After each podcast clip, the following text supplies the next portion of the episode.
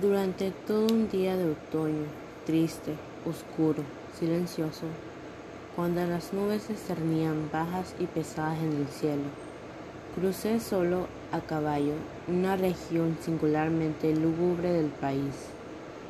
Y al fin, al acercarse las sombras de la noche, me encontré a la vista de la melancólica casa Usher. No sé cómo fue, pero a la primera mirada que eché al edificio, invadió mi espíritu un sentimiento de insoportable tristeza. Digo insoportable porque no lo atemperaba ninguno de esos sentimientos semiagradables, por ser poéticos con los cuales recibe el espíritu aún las más austeras imágenes naturales de lo desolado o lo terrible. Miré el escenario que tenía delante, la casa y el sencillo paisaje del dominio, las paredes desnudas, las ventanas como ojos vacíos los ralos y siniestros juncos y los escasos troncos de árboles agostados, con una fuerte depresión de ánimo únicamente comparable. Como sensación terrena, al despertar del fumador de opio, la amarga caída en la existencia cotidiana, el horrible descorrerse del velo. Era una frialdad, un abatimiento, un malestar del corazón, una irremediable tristeza mental que ningún acicate de la imaginación podía desviar hacia forma alguna de lo sublime. ¿Qué era? me detuve a pensar.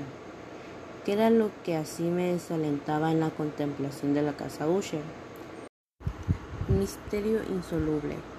Y yo no podía luchar con los sombríos pensamientos que se congregaban a mi alrededor mientras reflexionaba me vi obligado a incurrir en la insatisfactoria conclusión de que mientras hay, fuera de toda duda, combinaciones de simplísimos objetos naturales que tienen el poder de afectarnos así.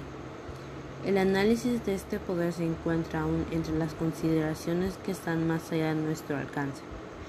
Era posible, reflexioné, que una simple disposición diferente de todos los elementos de la escena, de los detalles del cuadro, fuera suficiente para modificar o quizá anular su poder de impresión dolorosa.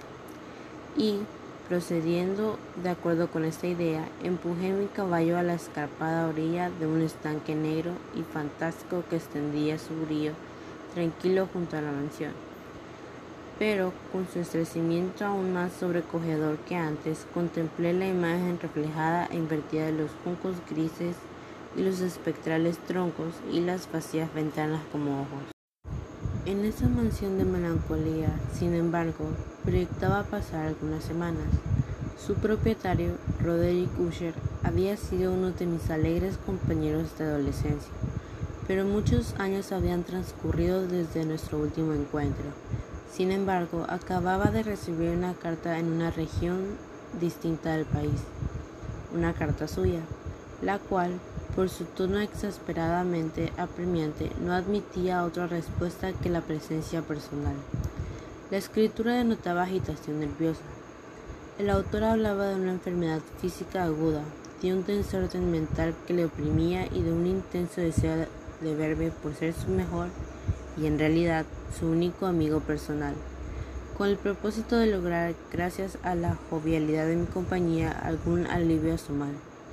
La manera en que se decía esto y mucho más, este pedido hecho de todo corazón no me permitieron vacilar y en consecuencia obedecí de inmediato al que, no obstante, consideraba un requerimiento singularísimo. Aunque de muchachos habíamos sido camaradas íntimos, en realidad poco sabía de mi amigo. Siempre se había mostrado excesivamente reservado. Yo sabía, sin embargo, que su antiquísima familia se había destacado desde tiempos inmemoriales por una peculiar sensibilidad de temperamento desplegada. A lo largo de muchos años, en numerosas y elevadas concepciones artísticas y manifestada, recientemente en repetidas obras de caridad generosas, aunque discretas, así como una apasionada devoción a las dificultades más que a las bellezas ortodoxas y fácilmente reconocibles de la ciencia musical. Conocía también el hecho notabilísimo de que la estirpe de los Usher, siempre vulnerable, no había producido en ningún periodo una rama duradera. En otras palabras, que toda la familia se limitaba a la línea de decencia directa y siempre, con insignificantes y transitorias variaciones. Había sido así. Esta ausencia, pensé, mientras revisaba mentalmente el perfecto acuerdo del carácter de la propiedad con el que distinguía a sus habitantes, reflexionando sobre la posible influencia de la primera a lo largo de tantos siglos, podía haber ejercido sobre los segundos esta ausencia, quizá, de ramas colaterales, y la consiguiente transmisión constante de padre a hijo, del patrimonio junto con el nombre, era la que, al fin, identificaba tanto a los dos, hasta el punto de fundir el título originario del dominio en el extraño y equívoco nombre de Casa Usher, nombre que parecía incluir entre los campesinos que lo usaban la familia y la mansión familiar. He dicho que el solo efecto de mi experimento, un tanto infantil, el de mirar en el estanque, había ahondado la primera y singular impresión.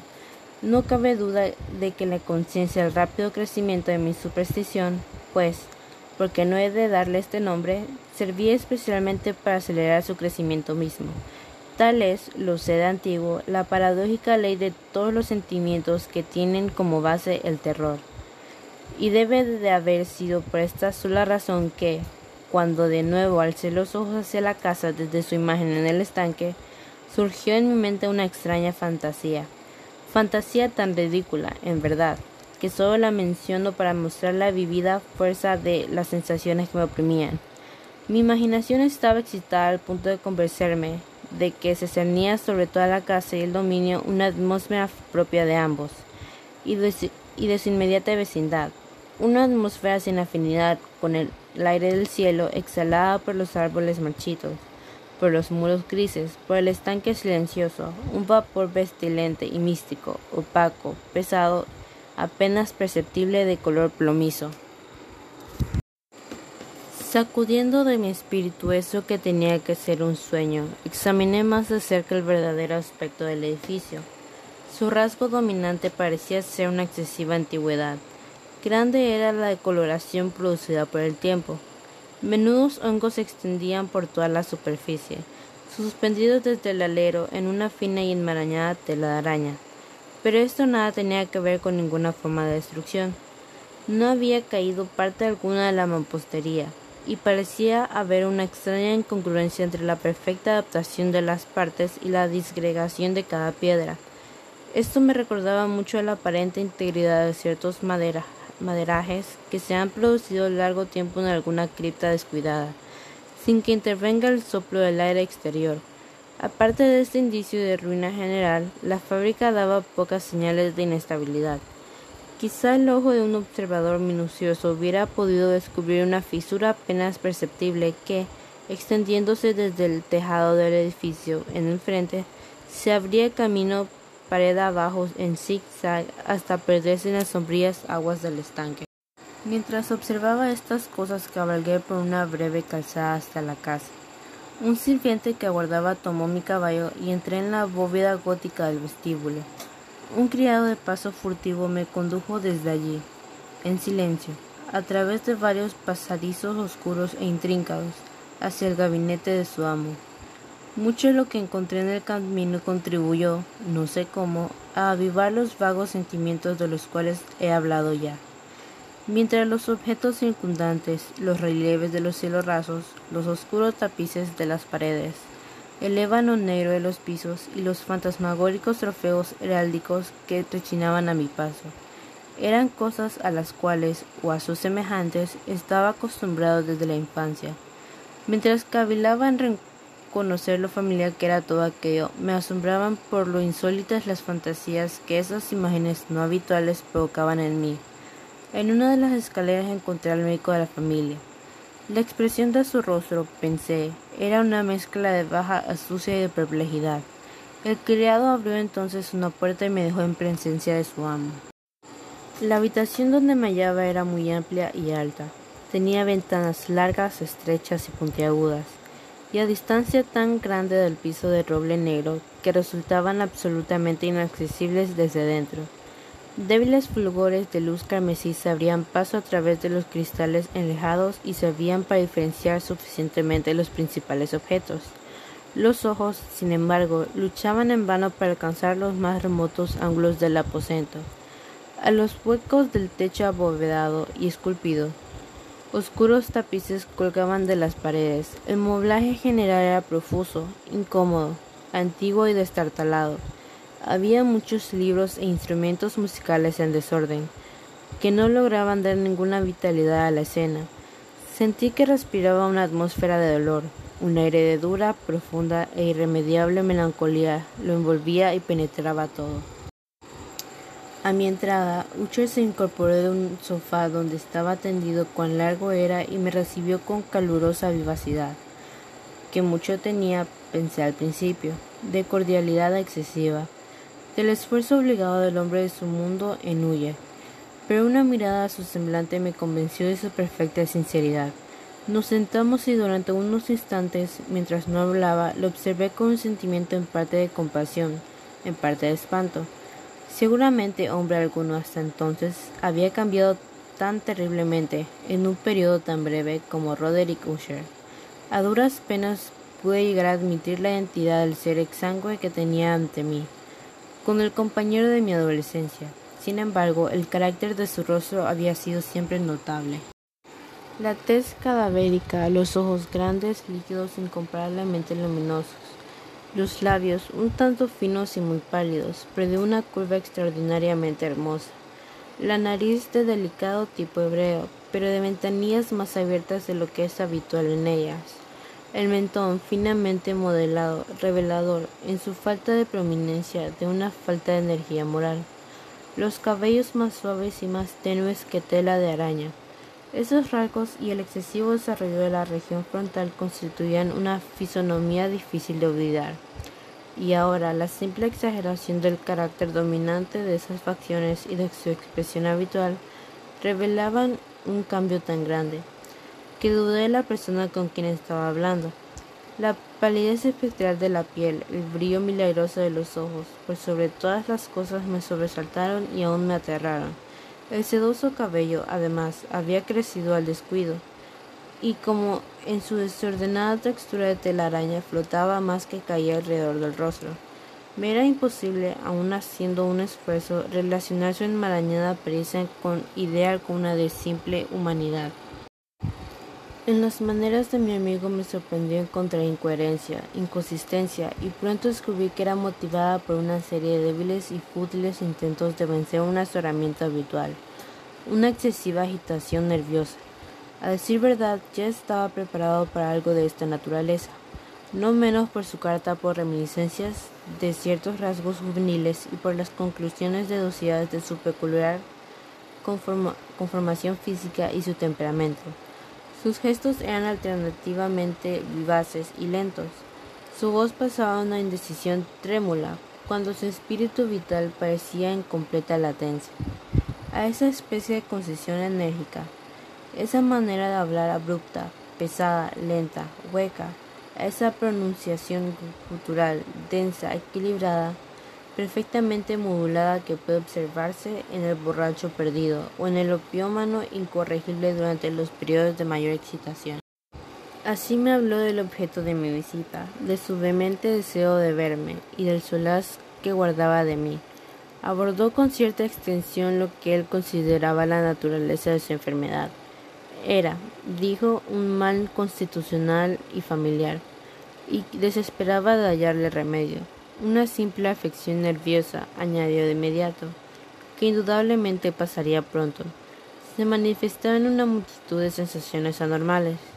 Algunas de ellas, cuando las detalló, me interesaron y me desconcertaron, aunque sin duda tuvieron importancia los términos y el estilo general del relato. Parecía mucho una acuidad mórbida de los sentidos, apenas soportaba los alimentos más insípidos.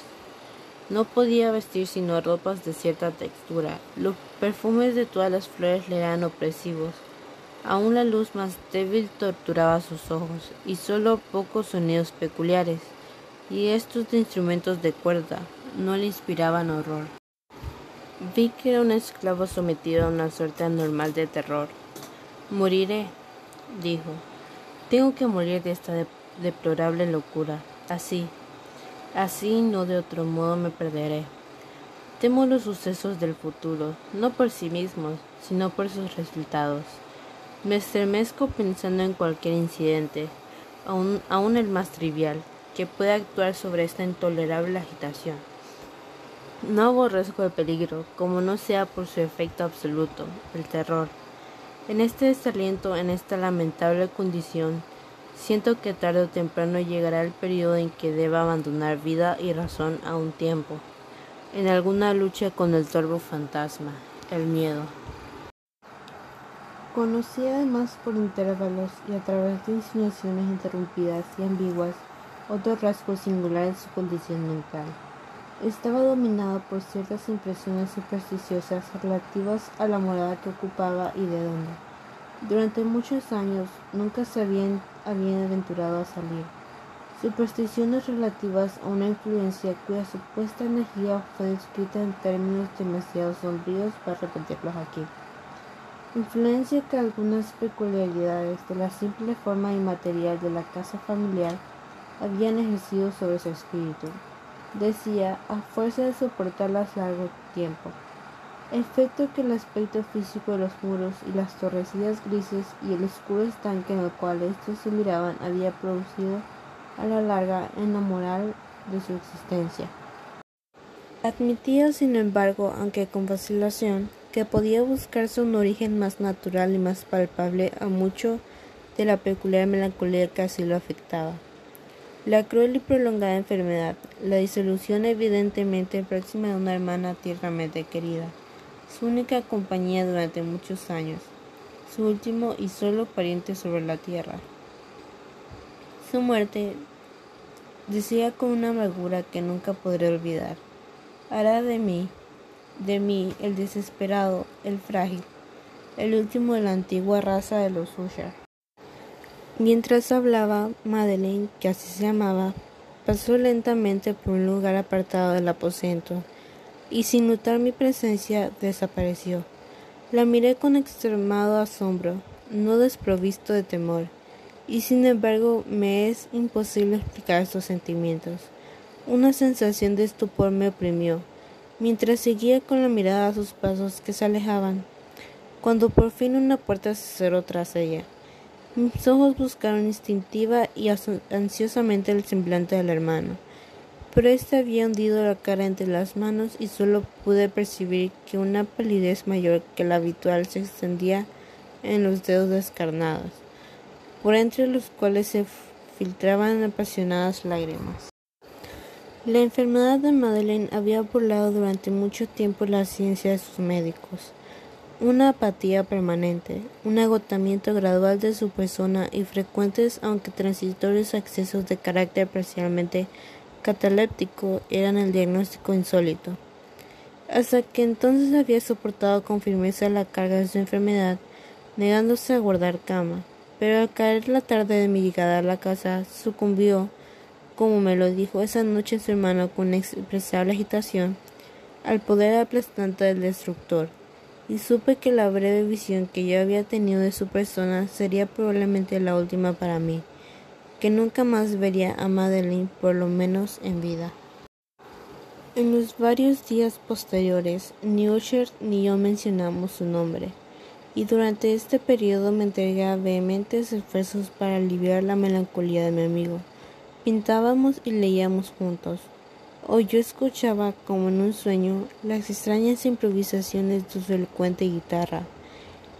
Y así, a medida que una intimidad cada vez más estrecha me introducía sin reserva en los más recóndito de su alma, iba advirtiendo con amargura la futileza de todo intento de alegrar un espíritu cuya oscuridad, como una cualidad positiva, inherente, se derramaba sobre todos los objetos del universo físico y moral en una insensata irradiación de tinieblas. Siempre tendré presente el recuerdo de las muchas horas solemnes que pasé a solas con el amo de la casa Usher. Sin embargo, fracasaría en todo intento de dar una idea sobre el exacto carácter de los estudios o las ocupaciones a los cuales me inducía o cuyo camino me mostraba una idealidad exaltada, enfermiza, arrojaba un fulgor sulfúreo sobre todas las cosas. Sus largos e improvisados cantos fúnebres resonarán eternamente en mis oídos. Entre otras cosas, conservo dolorosamente en la memoria cierta singular perversión y amplificación del extraño aire del último vals de von Weber. De las pinturas que nutrían su laboriosa imaginación y cuya vaguedad crecía a cada pincelada, vaguedad que me causaba un estrecimiento tanto más penetrante, cuanto que ignoraba su causa. De esas pinturas tan vívidas que aún tengo sus imágenes ante mí, sería inútil mi intento de presentar algo más que la pequeña porción comprendida en los límites de las meras palabras escritas. Por su extremada simplicidad, por la desnudez de sus diseños, atraían la, atención y las subyugaban. Si jamás un mortal pintó una idea, ese mortal fue Roderick Usher. Para mí, al menos, en las circunstancias que entonces me rodeaban, surgía de las puras abstracciones que el hipocondríaco lograba proyectar en la tela, una intensidad de intolerable espanto, cuya sombra nunca he sentido, ni siquiera en la contemplación de las fantasías de Fuseli, resplandecientes, por cierto, pero demasiado concretas.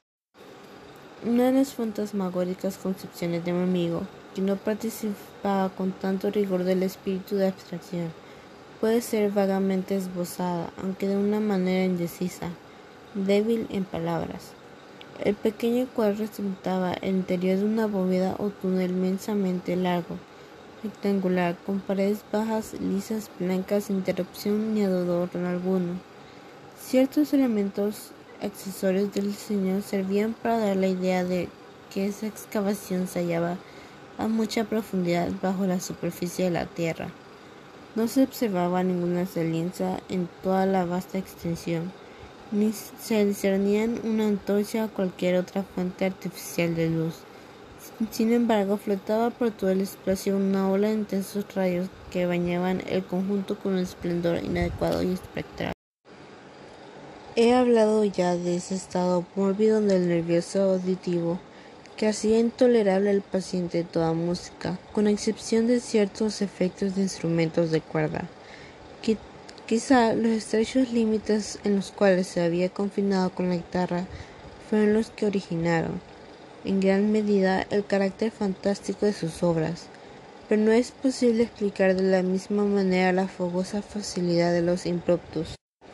Debían de ser, y lo eran, tanto las notas como las palabras de sus extrañas fantasías, pues no pocas veces se acompañaban con improvisaciones verbales rimadas. Debían de ser los resultados de ese intenso recogimiento y concentración mental a los cuales he aludido antes y que eran observables solo en ciertos momentos de la más alta excitación mental. Recuerdo fácilmente las palabras de una de esas rapsodias. Quizá fue la que me impresionó con más fuerza cuando la dijo, porque en la corriente interna o mística de su sentido creí percibir y por primera vez una acabada conciencia por parte de Usher de que su encumbrada razón vacilaba sobre su trono. Los versos que el título El Palacio Encantado decían poco más o menos así. En el más verde de los valles que habitan ángeles benéficos, erguíase un palacio lleno de majestad y hermosura, dominio del rey pensamiento. Allí se alzaba, y nunca un serafín batió sus alas sobre cosa tan bella. Amarillos pendones sobre el techo flotaban, áureos y gloriosos. Todo eso fue hace mucho, en los más viejos tiempos, y con la brisa que jugaba en tan gozosos días por las almenas se expandía una fragancia alada. Y los que erraban en el valle por dos ventanas luminosas, a los espíritus veían danzar al ritmo de laudes. En torno al trono donde Porfirogéneto, envuelto en merecida pompa, sentábase el señor del reino, y de rubíes y de perlas era la puerta del palacio, donde como un río fluían, fluían centelleando los ecos de gentil tarea, la de cantar con altas voces el genio y el ingenio de su rey soberano. Mas criaturas malignas invadieron, vestidas de tristeza, aquel dominio. Ah, duelo y luto, nunca más nacerá otra alborada. Y en torno al palacio, la hermosura que antaño florecía entre rubores, es sólo una olvidada historia sepultada en viejos tiempos. Los viajeros, desde el valle, por las ventanas ahora rojas, ven vastas formas que se mueven en fantasmales discordancias, mientras, cual espectral torrente, por la pálida puerta sale una horrenda multitud que ríe, pues la sonrisa ha muerto. Recuerdo bien que las sugestiones nacidas de esta balada nos lanzaron a una corriente de pensamientos, donde se manifestó una opinión de Usher que mencionó, no por su novedad, pues otros hombres han pensado así, sino para explicar la obstinación con que la defendió. En líneas generales afirmaba la sensibilidad de todos los seres vegetales, pero en su desordenada fantasía la idea había asumido un carácter más audaz e invadía, bajo ciertas condiciones, el reino de lo inorgánico. Me faltan palabras para expresar todo el alcance o el vehemente abandono de su persuasión. La creencia, sin embargo, se vinculaba, como ella lo ha insinuado, con las piedras grises de la casa de sus antepasados. Las condiciones de la sensibilidad habían sido satisfechas, imaginaba él, por el método de colocación de esas piedras, por el orden en que estaban dispuestas, así como por los numerosos hongos que las cubrían y los marchitos árboles circundantes, pero, sobre todo, por la prolongación inmodificada de este orden y su duplicación en las quietas aguas del estanque. Su evidencia, la evidencia de esa sensibilidad, podía comprobarse, dijo, y al oírlo me estremecí. En la gradual pero segura condensación de una atmósfera propia en torno a las aguas y a los muros. El resultado e-, era discernible, añadió, en esa silenciosa, más oportuna y terrible influencia que durante siglos había modelado los destinos de la familia, haciendo de él eso que ahora estaba lloviendo, eso que él era. Tales opiniones no necesitan comentario, y no haré ninguno. Nuestros libros los libros que durante años constituyeran no pequeña parte de la existencia intelectual del enfermo, estaban, como puede suponerse, en estricto acuerdo con ese carácter espectral. Estudiábamos juntos obras tales como el Verber et Chartreuse de Gresset, el Belphegor de Maquiavelo, del cielo y del infierno de Swedenborg, el viaje subterráneo de Nicholas Klimt de Holberg, la quiromancia de Robert Flood, de Jean Tianjin y de la Chambre. El viaje a la distancia azul de Thick y la ciudad del sol de Campanella. Nuestro libro favorito era un pequeño volumen en octavo del Directorium Inquisitorium del Dominico Eimeric de Girón, y había pasajes de Pomponius Mela sobre los viajes satíricos africanos egíbanos con los cuales Usher soñaba horas enteras, pero encontraba su principal deleite en la lectura cuidadosa de un rarísimo y curioso libro gótico en cuarto, el manual de, la, de una iglesia olvidada, Las Vigilia Mortuorium Curum, Ecclesia Magnutium. No podía dejar en el extraño ritual de esa obra y en su probable influencia sobre el hipocondriaco cuando una noche transformarme bruscamente que Madeline había dejado de existir, declaró su intención de preservar su cuerpo durante 15 días, antes de su inhumación definitiva, en una de las numerosas criptas del edificio. El humano motivo que alegaba para justificar esta singular conducta no me dejó en libertad de discutir. El hermano había llegado a esta decisión, así me dijo, Considerando el carácter insólito de la enfermedad de la difunta, ciertas importunas y denunciosas averiguaciones por parte de sus médicos, la remota y expuesta situación del cementerio familiar. No he de negar que, cuando evoqué el siniestro aspecto de la persona con quien me cruzara en la escalera el día de mi llegada, a la casa, no tuve deseo de oponerme a lo que consideré una precaución inofensiva y en modo alguno extraño. A pedido de Usher, lo ayudé personalmente en los preparativos de la sepultura temporaria. Ya en el ataúd, los dos solo llevamos el cuerpo a su lugar de descanso. La cripta donde lo depositamos, por tanto tiempo clausurada, que las antorchas casi se apagaron en su atmósfera opresiva, dándonos poca oportunidad para examinarla. Era pequeña, húmeda y desprovista de toda fuente de luz. Estaba a gran profundidad, justamente bajo la parte de la casa que ocupaba mi dormitorio. Evidentemente había desempeñado en remotos tiempos feudales el siniestro oficio de mazmorra y en los últimos tiempos el de depósito de pólvora o alguna otra sustancia combustible, pues una parte del piso y todo el interior del largo pasillo abovedado que nos llevará hasta allí estaban cuidadosamente revestidos de cobre. La puerta, de hierro macizo, tenía una protección semejante. Su inmenso peso al moverse sobre los goznes producía un chirrido agudo insólito. Una vez depositada la fúnebre carga sobre los caballetes en aquella región de horror, retiramos parcialmente hacia un lado la tapa todavía suelta del ataúd y miramos la cara de su ocupante. Un sorprendente parecido entre el hermano y la hermana fue lo primero que atrajo mi atención, y Usher, adivinando quizá mis pensamientos, murmuró algunas palabras por las cuales supe que la muerta y él eran mellizos y que entre ambos habían existido siempre simpatías casi inexplicables. Nuestros ojos, sin embargo, no se detuvieron mucho en la muerta, porque no podíamos mirarla sin, espanto. El mal que llevara a Madeleine a la tumba en la fuerza de la juventud había dejado, como es frecuente en todas las enfermedades de naturaleza estrictamente cataléptica, la ironía de un débil rubor en el pecho y la cara, y esa sonrisa suspicaz, lánguida, que es tan terrible en la muerte.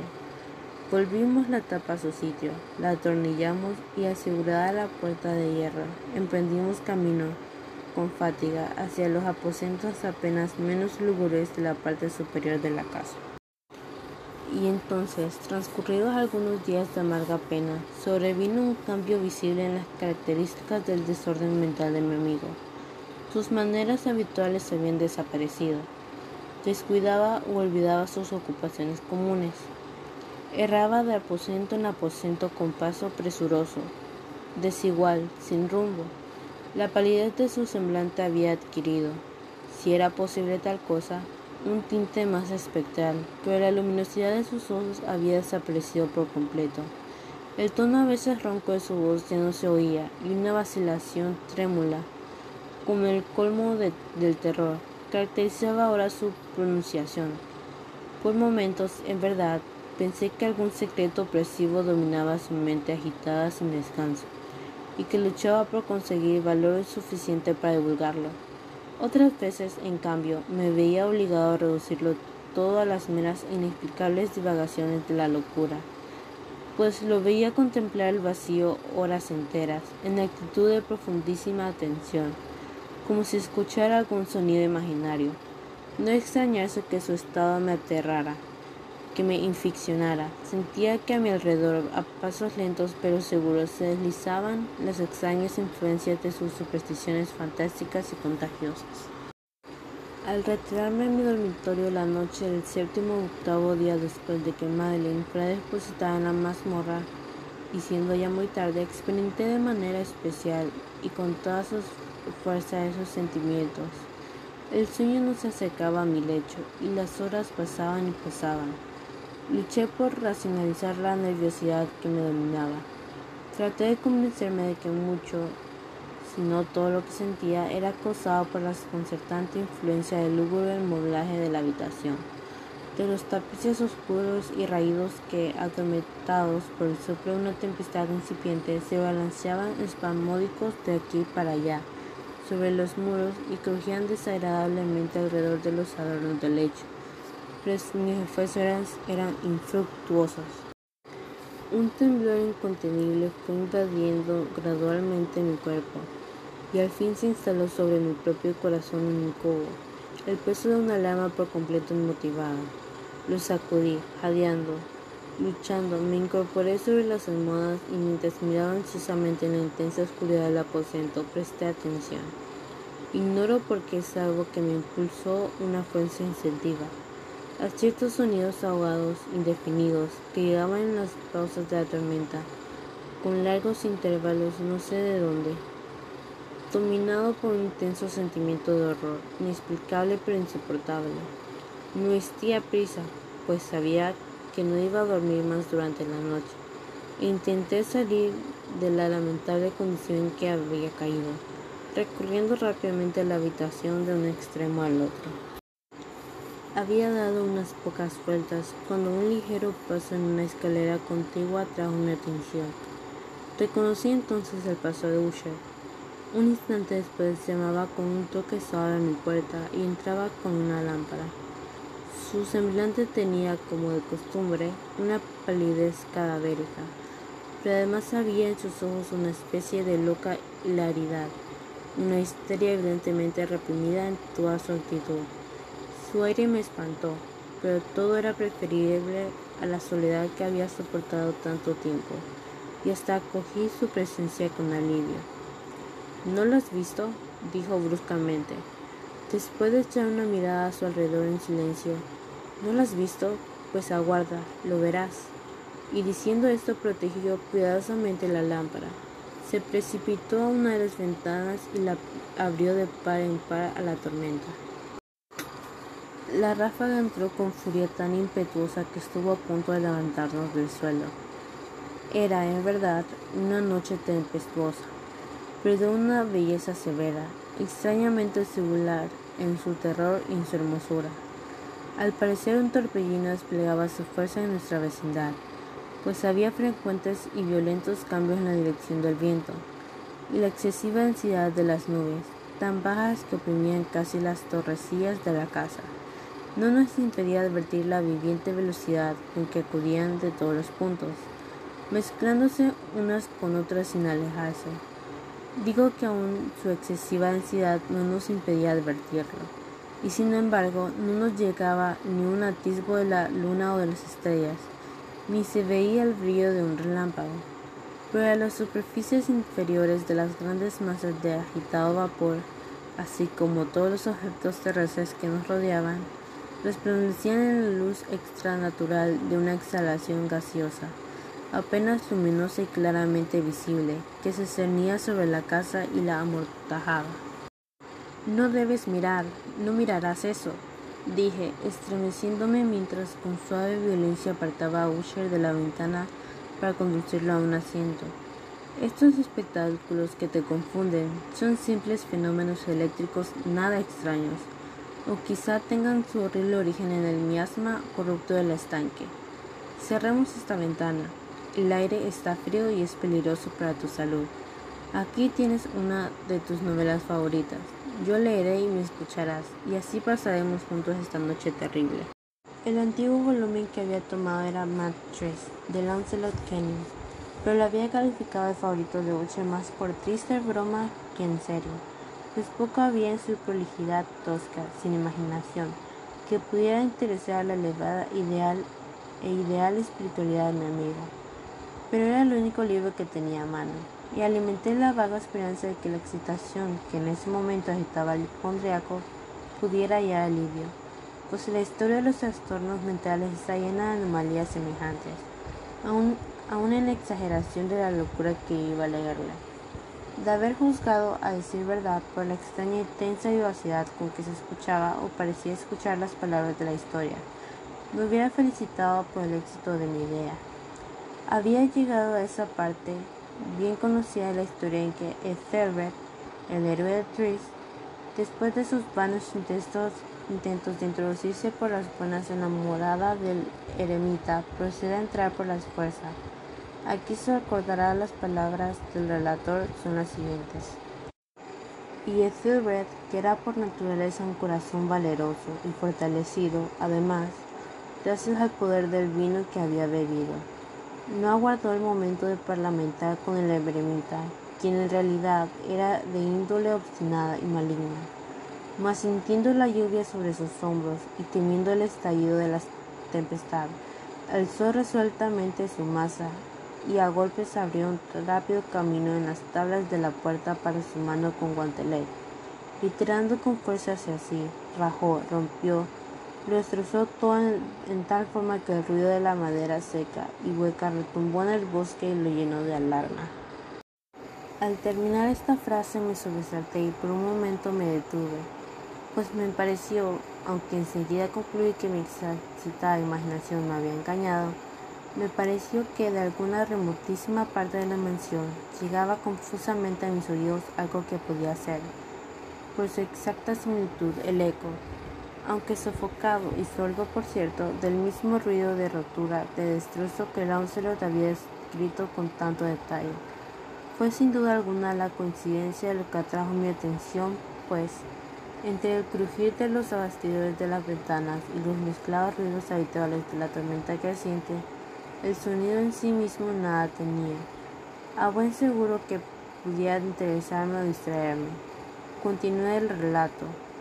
Pero el buen campeón Ethelred pasó la puerta y quedó muy furioso y sorprendido al no percibir señales del maligno eremita y encontrar, en cambio, un dragón prodigioso cubierto de escamas, con lengua de fuego, sentado en guardia delante de un palacio de oro con piso de plata y del muro colgaba un escudo de bronce reluciente con esta leyenda.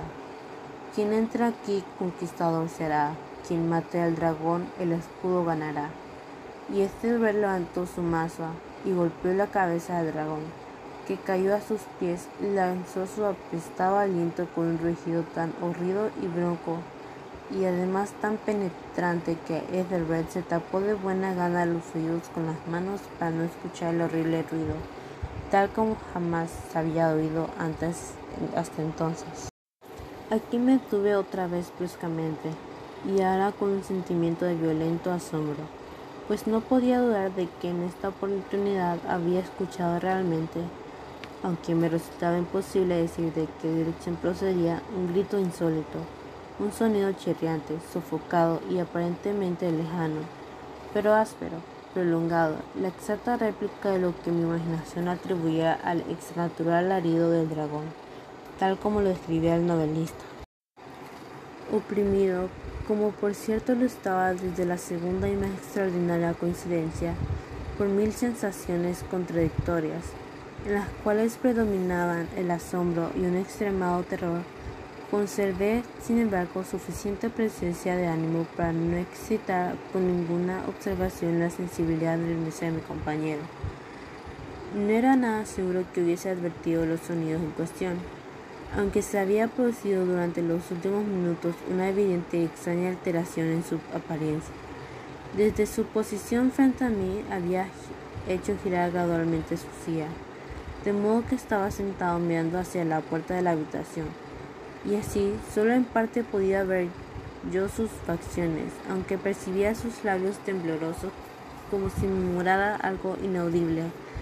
Tenía la cabeza caída sobre el pecho, pero supe que no estaba dormido por los ojos muy abiertos, fijos, que vi al echarle una mirada de perfil.